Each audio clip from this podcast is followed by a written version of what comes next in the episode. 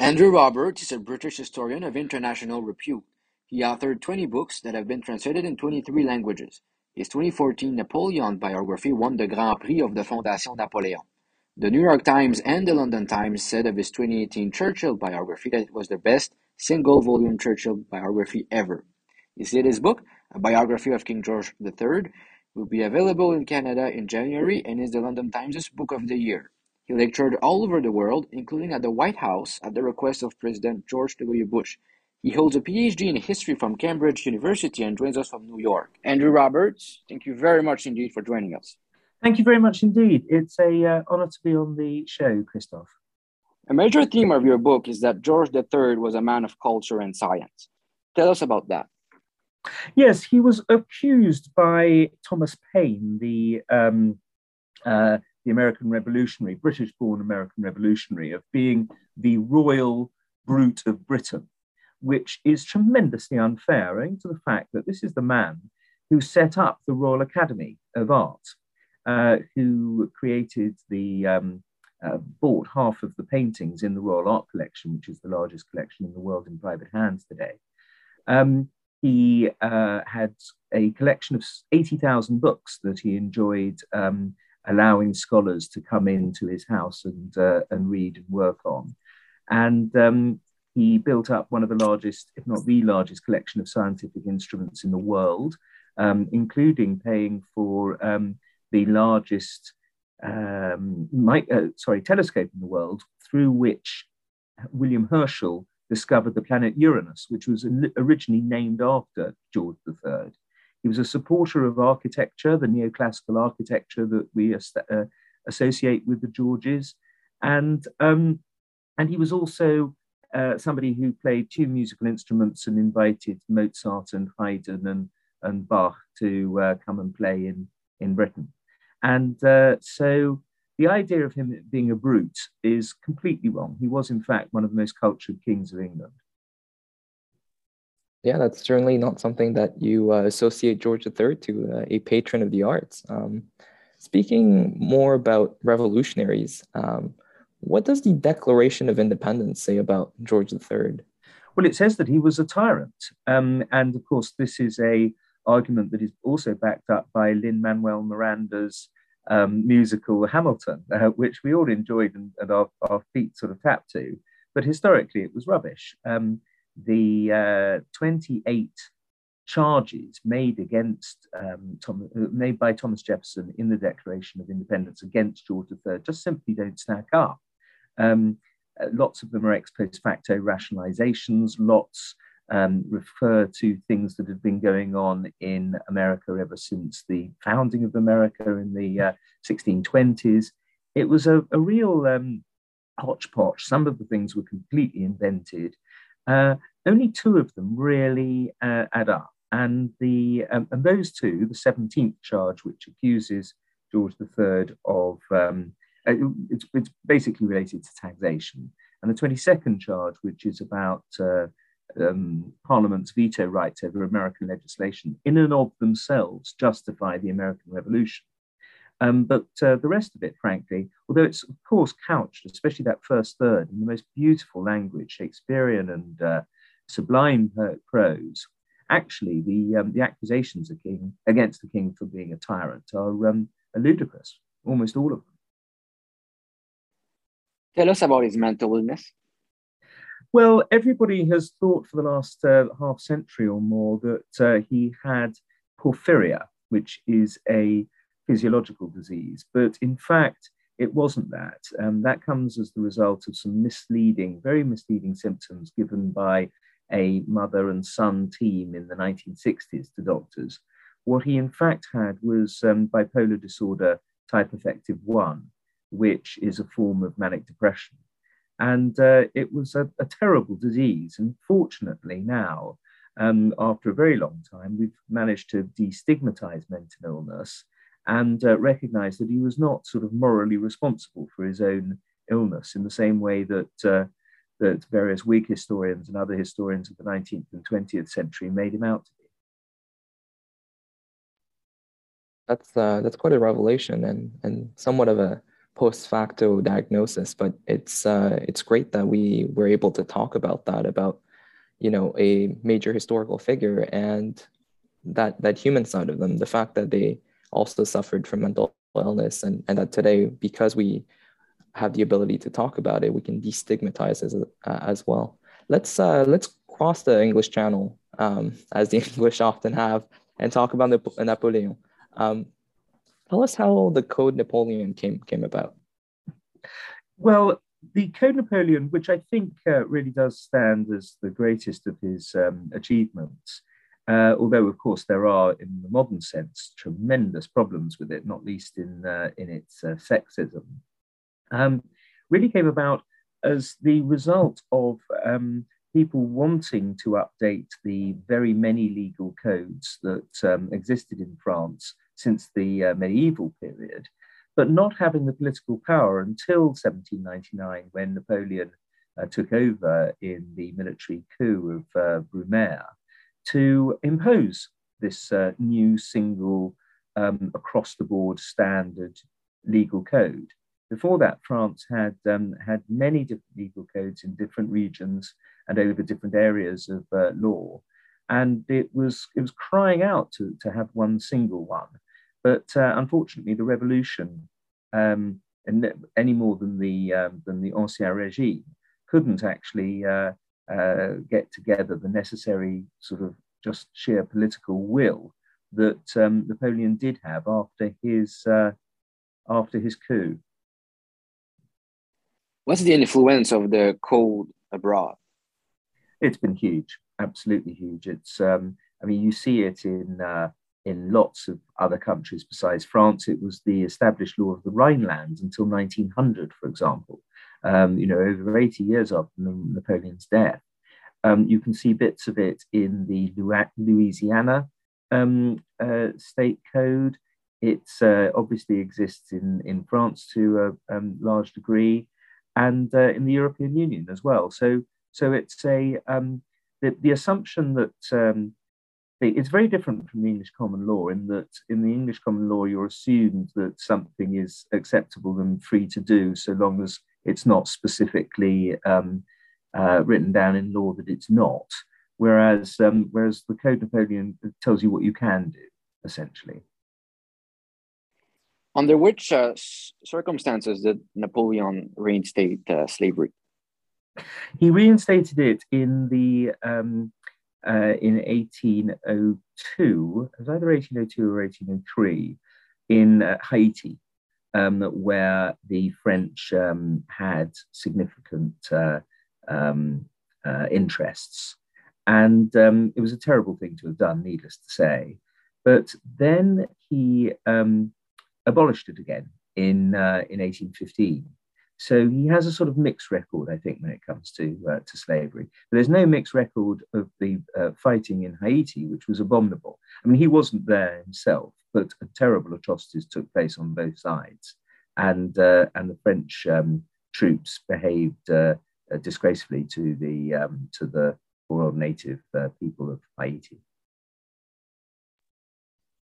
talk about the uh, the other colonial interests France had. Um, uh, as as you know, you know it was Napoleon who sold Louisiana to the Americans, and uh, it, it was a very specific situation wherein he needed funds to to uh, to pay for his European conquests. He, he was kind of sandwiched between the Americans, the Spaniards, and and and the British as well up north. So hypothetically, uh, do you do you think that if Britain hadn't conquered New France, uh, do you think Napoleon would have sold uh, Louisiana to the Americans as as well, perhaps even New France?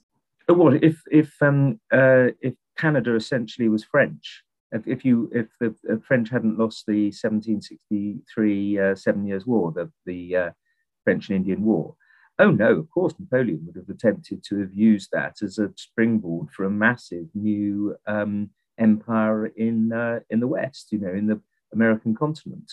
Um, but you know, he, he was uh, he was only um, well, he wasn't even born by the time the, this uh, this defeat had taken place. So his entire early life was um, was taken up with resentment, really, at the French defeat in the um, in the Seven Years' War, and uh, but by the time of um, the uh, Louisiana um, purchase, he really hadn't got very many options. Um, frankly, the um, the British were always the Royal Navy was always going to be able to strangle off any attempt at a, a, major French involvement in the uh, in the New World, and so uh, and, and, and, that had really been the case since uh, 1763. There was a small uh, resurgence, of course, of French um, influence and power at the time of the loss of the American colonies uh, by, um, by Britain.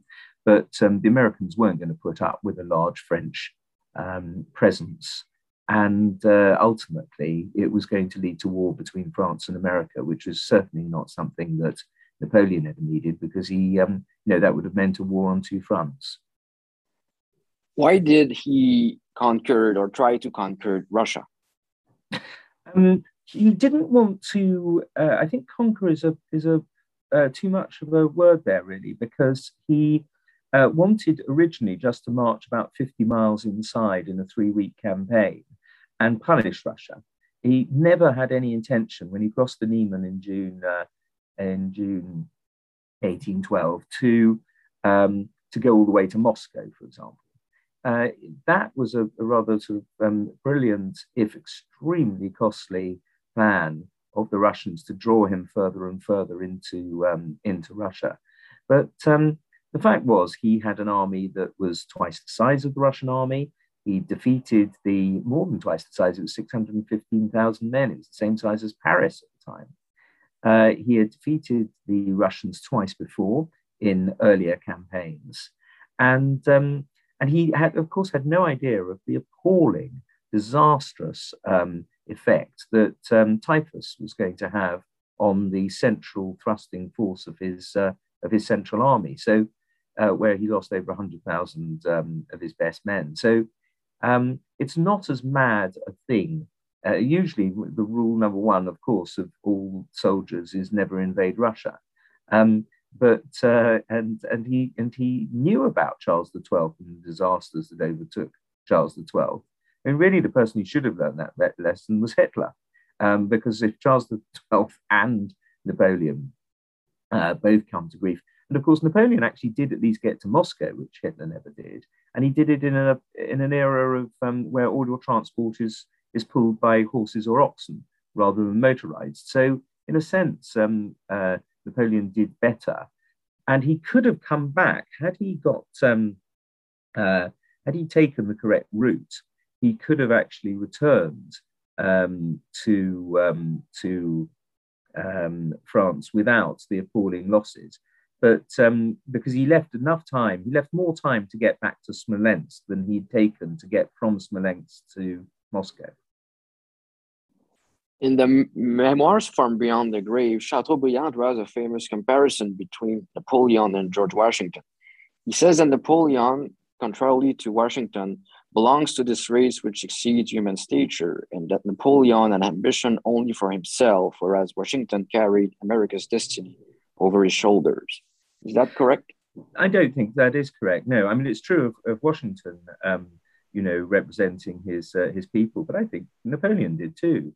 Um, this, uh, I think, it's part of the sort of black legend that uh, Napoleon was only interested in himself.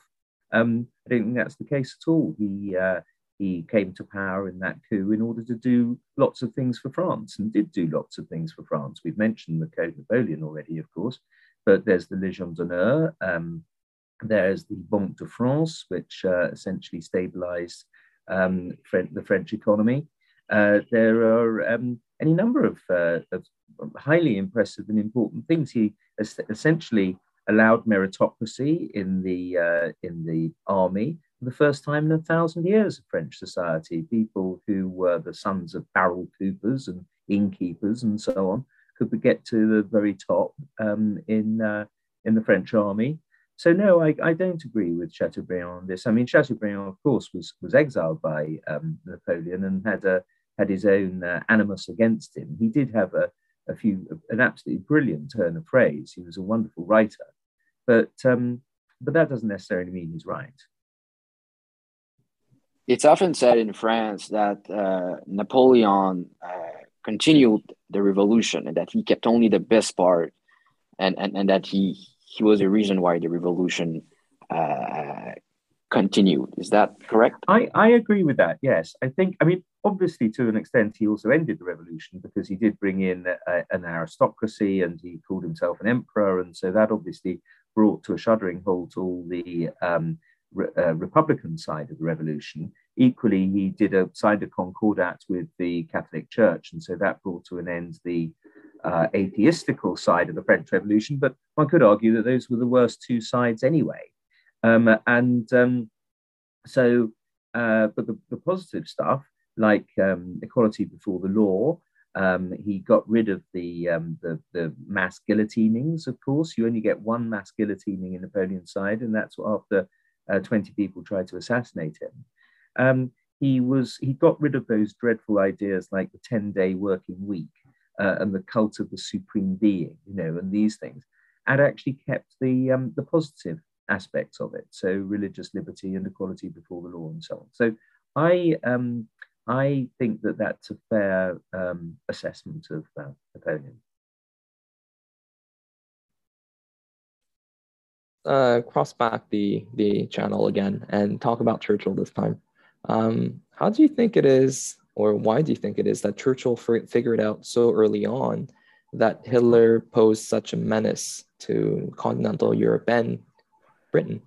That's a very good question, Luke, and, and obviously one that I've um, uh, thought about for some time. I've written five books uh, with Napoleon in the title or the subtitle, and so it has been a, a constant, um, um, you know, in my mind uh, thought there. And the one that I uh, alight on really is three reasons. And, um, and certainly they're the ones that I, I concentrate in my book, uh, Churchill Walking with Destiny. And um, the first is that he was a Philo-Semite. Churchill liked Jews. He'd always got on well with Jews. He had uh, grown up with them. His father had liked Jews. He uh, didn't have that anti Semitism that I'm afraid you see in that age and class and background in Britain uh, a good deal. And, um, and so he had an early warning system when it came to Hitler and the Nazis that was not vouchsafed to um, a large number of other people sitting in the, uh, in the House of Commons um, at the same time as him. The second thing is that he was an historian. And one of the reasons I'm proud to be an historian is that Churchill was one.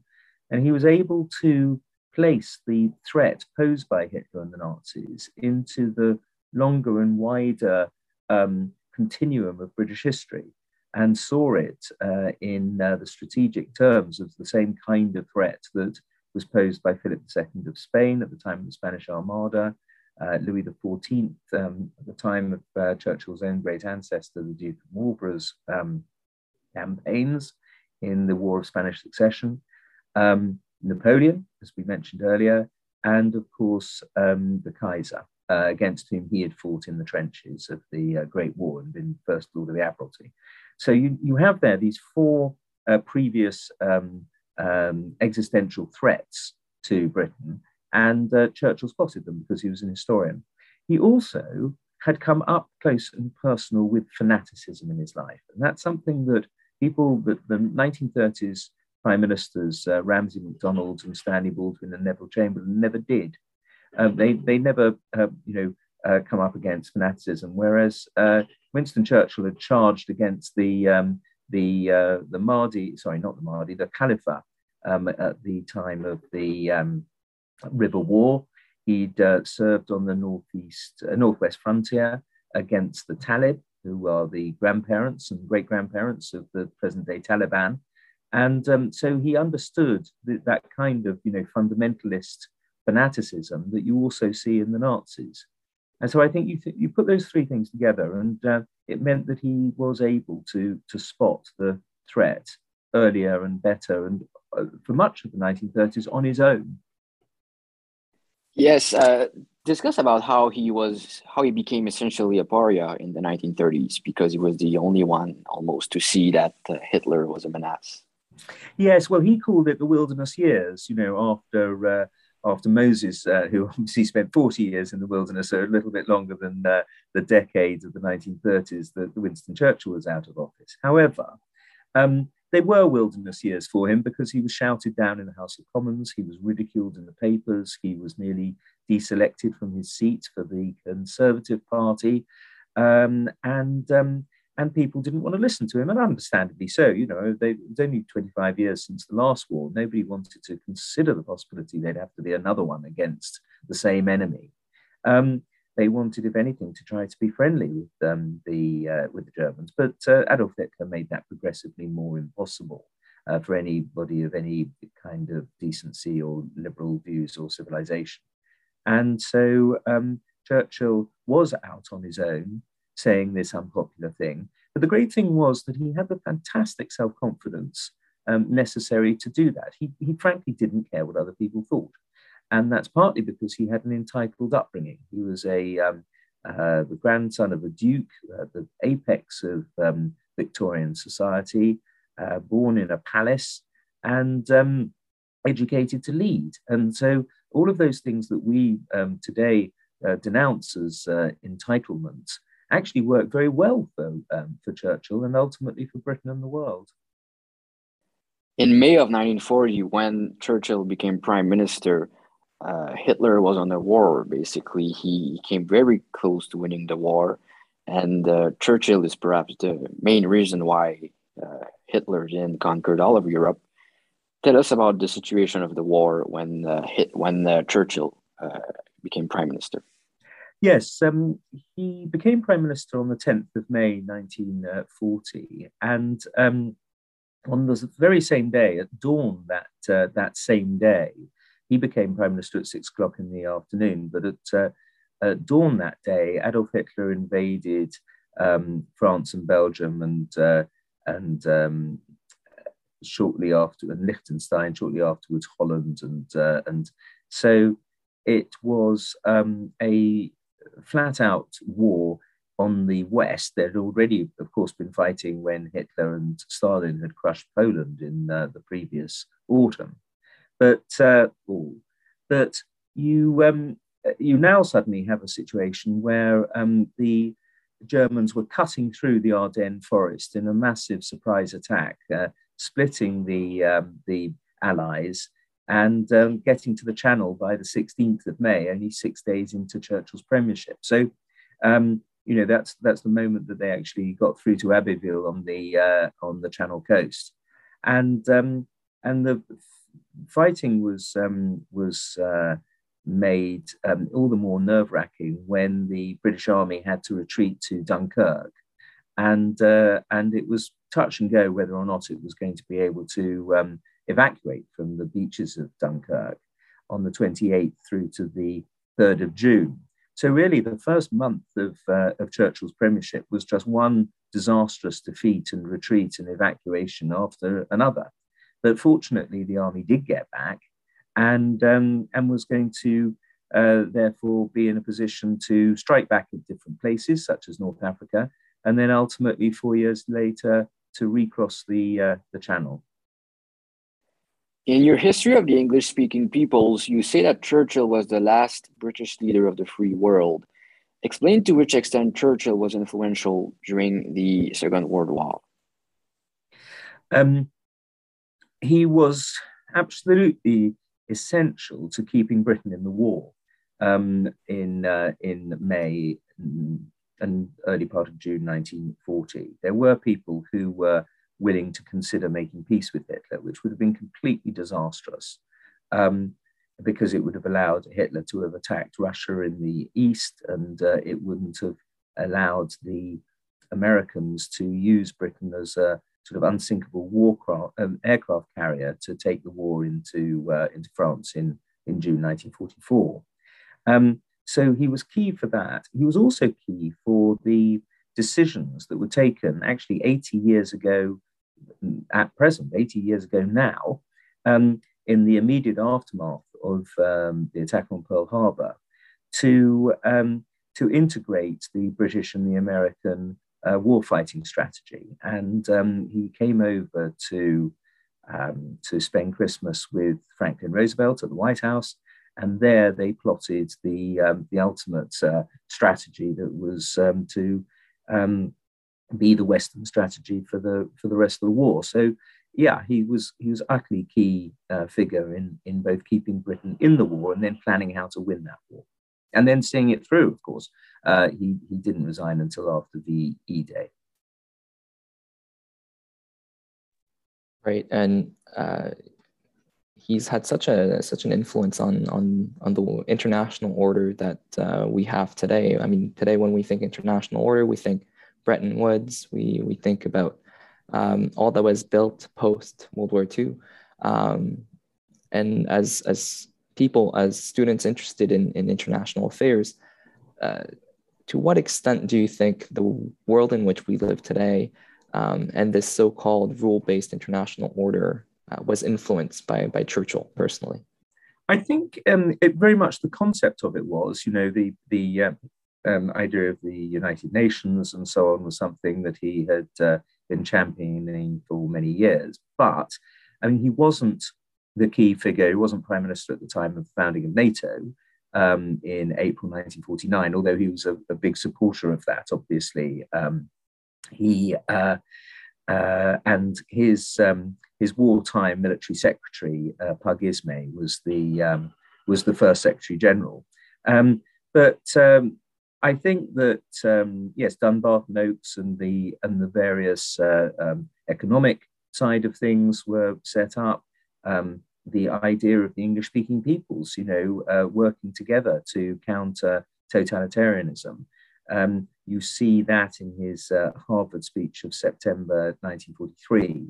You also see, of course, his early warning um, against um, Stalin's imperialism in Eastern Europe uh, in the Iron Curtain speech that he gave in Fulton, Missouri in March 1946, which is a, a key moment in the, um, in the Cold War, essentially, because it's the moment at which the world is warned by Churchill of uh, Stalin's obvious, um, by then fairly obvious intentions, but they became an awful lot more obvious um, uh, by the time of the Berlin airlift a couple of years later. So he is a uh, he's a pillar of the of the of the world that we still live in today, and hopefully. Um, hopefully, you know, we're, we're looking at Ukraine at the moment, and we're looking at Taiwan, and we're looking at Iran. Uh, so I'm not saying that it's um, necessarily going to survive um, through our lifetimes, but uh, but whatever comes um, to take its place is uh, likely to be an awful lot worse. In his uh, We Shall Fight on the Beaches uh, speech, uh, Churchill mentioned uh, Napoleon laying at Boulogne for a year with flat bottom boats and his grand army. What, what did Churchill thought of Napoleon? Uh, he admired him. He admired him very much. Yeah, he had a bust of Napoleon on his uh, desk. He used to use church um, Napoleonic quotations quite a lot. He believed in audacity. Uh, and he was certainly audacious in his own uh, in his own career, but uh, but he admired Napoleon's audacity and sort of learnt from it. Um, yes, he had a, uh, a Napoleonic library that uh, you can see with lots and lots of books on Napoleon, 127, I think, books on Napoleon, which you can see if you go to Churchill College uh, archives in Cambridge University. And um, yes, he was a he was a major influence on on his own. I mean, Napoleon famously had a great sense of destiny, a sort of star to, to guide him, and uh, and so did Churchill.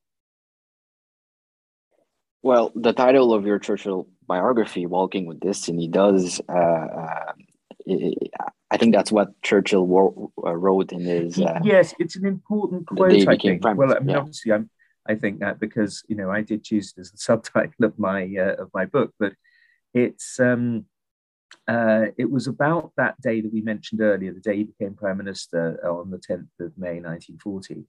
And he later wrote in his war memoirs of that day I felt as if I were walking with destiny, and that all my past life had been but a preparation for this hour and for this trial.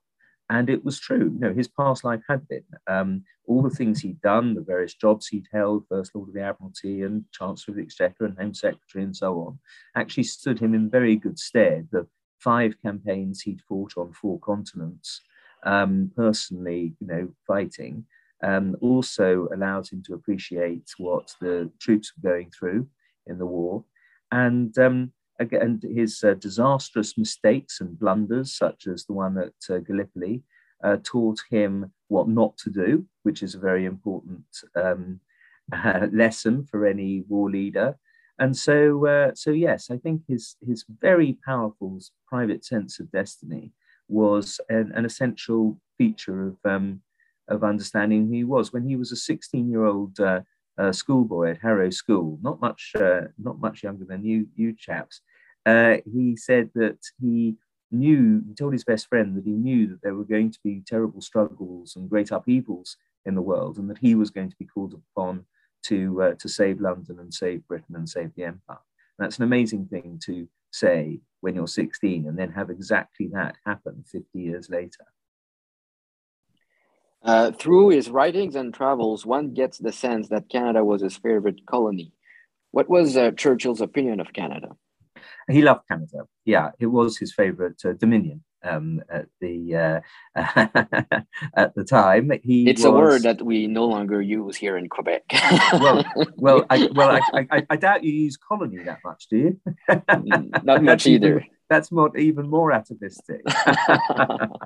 um, but uh, no, it was his favourite place of the of the empire. Undoubtedly, he uh, he visited a uh, huge number of times. He crossed um, Canada by uh, by rail uh, several times. He loved doing it. He uh, said, told his wife that when he retired, he wanted to retire to Alberta, um, and um, he was um, a uh, if there's such a word as Canadaphile, there ought to be.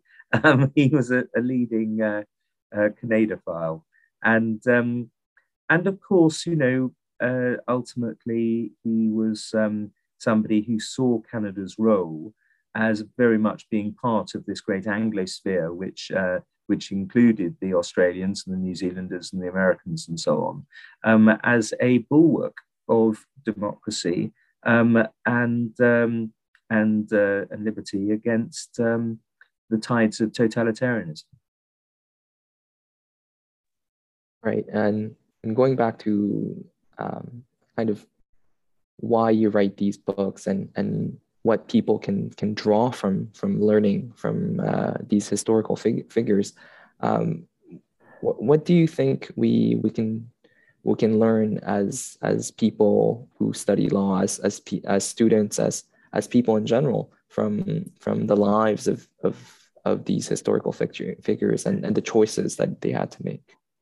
Well, I, I, I want to make it um, very clear that I, that's not my primary purpose to uh, to sort of um, push political views or ideological bent. I, I'm, I'm really a historian who enjoys writing uh, biographies and history books about, about great people and events and, uh, and to interest people and to sometimes entertain them and so on.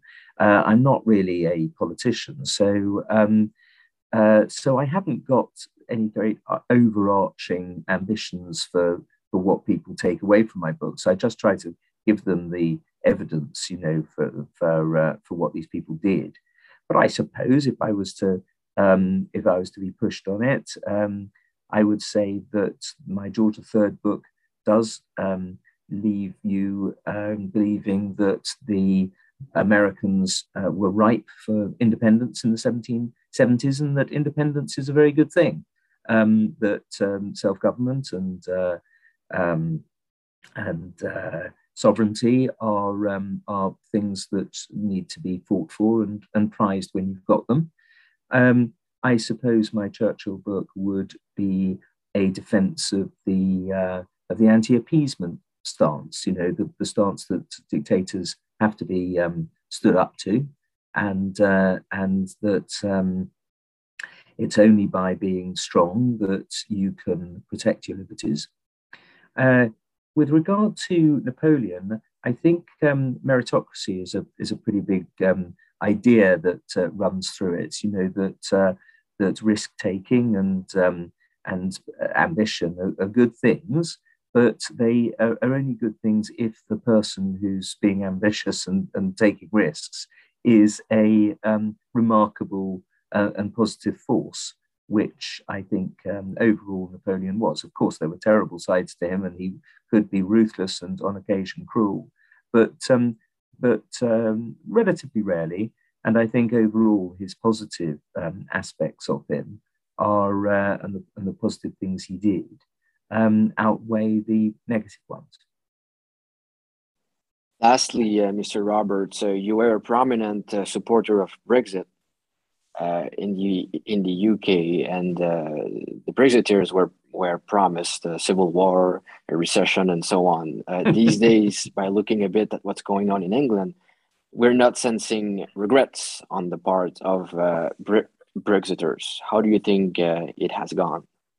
Well, I mean, we, I was just speaking earlier about the advantages of um, of independence and self government and so on, and um, uh, I think we've already seen that during the COVID um, emergency, when because we were not in the European Medical Agency, we were able to um, to buy our own vaccines and to uh, um, support the companies that we wanted, such as AstraZeneca, to uh, create vaccines.